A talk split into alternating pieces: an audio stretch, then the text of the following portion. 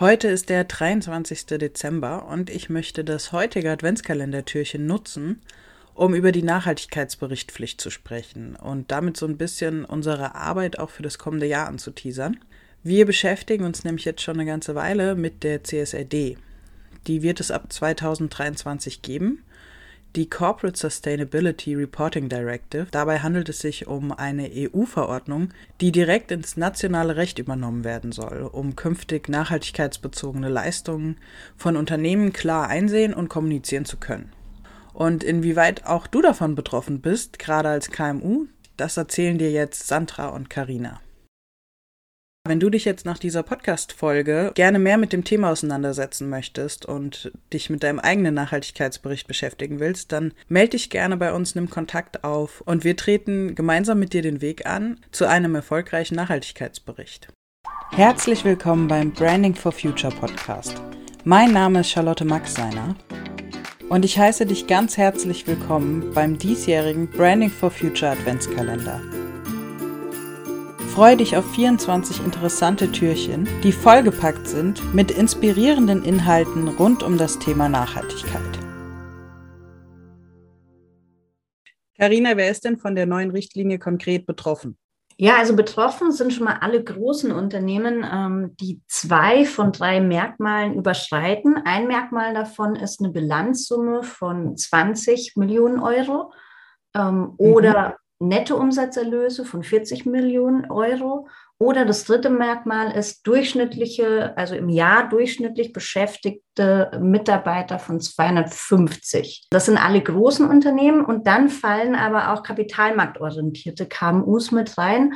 Und ausgenommen davon sind tatsächlich nur Kleinstunternehmen, äh, die zwei ähm, von drei Merkmalen, und hier ist ein großes fettes Nicht überschreiten. also einmal eine Bilanzsumme von 350.000 Euro, dann die nette Umsatzerlöse von 700.000 Euro und da sind es wirklich ähm, durchschnittlich äh, Beschäftigte ähm, von 10. Okay. Also da fallen sehr, sehr viele rein. Ja.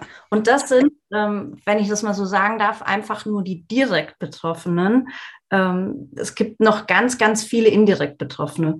Vielleicht mal so als, als Größen oder als Einschätzung. Aktuell sind es 500, ähm, circa 500 Unternehmen in Deutschland, die von der Berichtspflicht betroffen sind. Nach der CSRD werden es dann so circa 15.000 direkt betroffene Unternehmen in Deutschland sein. Das sind einige mehr wie bisher. Genau. Und das ist ja nicht die Dunkelziffer, die hier beleuchtet wird, sondern ähm, wir gehen ja davon aus, dass äh, bei den 15.000 direkt betroffenen Unternehmen viele diese Verantwortung ja auch durchreichen werden in ihrer, innerhalb ihrer Lieferkette und in ihrem äh, Kundenumfeld. Absolut. Was genau ist denn Inhalt des Berichts oder was genau soll Inhalt des Berichts werden? Es wird sehr, sehr detailliert ähm, abgefragt. Es gibt einen neuen Artikel dazu, der das genau präzisiert. Und ähm, es geht sogar so weit, dass man zunächst einmal ähm, die Strategien und das Geschäftsmodell beschreiben muss. Ähm, und da im Prinzip sogar darauf eingehen muss, ähm, wie ist die Resilienz gegenüber Nachhaltigkeitsrisiken in dem Fall? Wie ist die Konformität zu dem 1,5 ähm, Grad Ziel? Ähm, es werden auch äh, Stakeholder-Interessen berücksichtigt. Das heißt, ich kann nicht mehr nur aus der Ich-Perspektive denken, sondern ich muss auch schauen, wen betrifft und beeinflusst das Ganze noch. Und das ist nur jetzt eigentlich der Einstieg. Ähm, es ist dann so, dass im Prinzip die Nachhaltigkeitsziele ähm, in einem detaillierten Fortschrittsbericht gegliedert werden müssen. Das heißt, ich muss auch nachweisen, was ich tue und auch nachweisen, dass ich mich nachhaltig verbessere. Das war ja bisher noch nicht so, oder?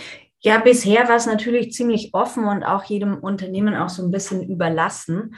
Ähm, und was natürlich auch ist, ähm, es muss jetzt in den Lagebericht rein. Ne? Also ein, Organisationen können jetzt nicht mehr wählen, wo sie das Ganze veröffentlichen, sondern es muss einfach in diesen Lagebericht und es wird auch geprüft in Zukunft.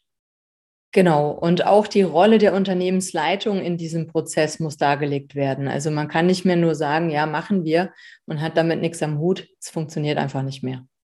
Das heißt, ein großer Umbruch, der uns allen bevorsteht oder dem Mittelstand bevorsteht und den Großunternehmen, aber die machen es ja teilweise sowieso schon mehr wie jetzt der Mittelstand.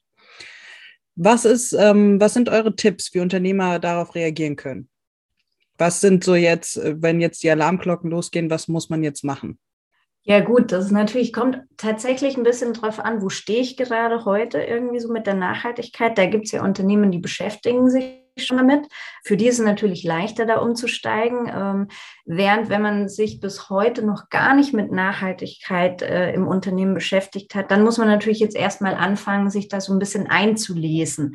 Aktuell vielleicht noch, man, man weiß noch nicht hundertprozentig, welche Standards ähm, denn kommen und welche KPIs auch. Also das steht gerade alles noch zur Diskussion. Aber man könnte jetzt schon mal anfangen, sich so an gängige Leitfäden, ähm, deutschen Nachhaltigkeitskodex, GRI, einfach mal da so ein bisschen einzulesen, um ein Gefühl dafür dafür zu bekommen.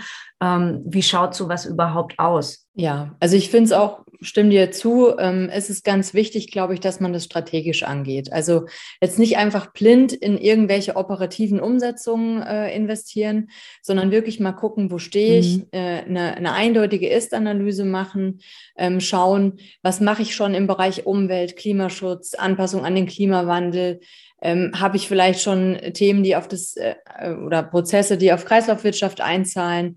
Ähm, da muss man wirklich ganz genau hingucken und das sind einfach Dinge, die würde ich strategisch angehen. Da würde ich eine klare Ist-Analyse empfehlen und dann einfach ähm, in, in, einem ganz klassischen Projektablauf äh, draufschauen, was kann ich sehr schnell beeinflussen und das dann nach und nach in Maßnahmenplan überführen und umsetzen. Mhm. Was ich noch gerne hinzufügen würde an der Stelle, auch von Branding for Future, beschäftigen uns jetzt schon mit der CSRD und werden das auch im nächsten Jahr noch vertiefen und immer da dran sein. Und auch bei uns werdet ihr immer wieder euch Informationen und Materialien holen können oder uns einfach kontaktieren können, um da mehr zu erfahren.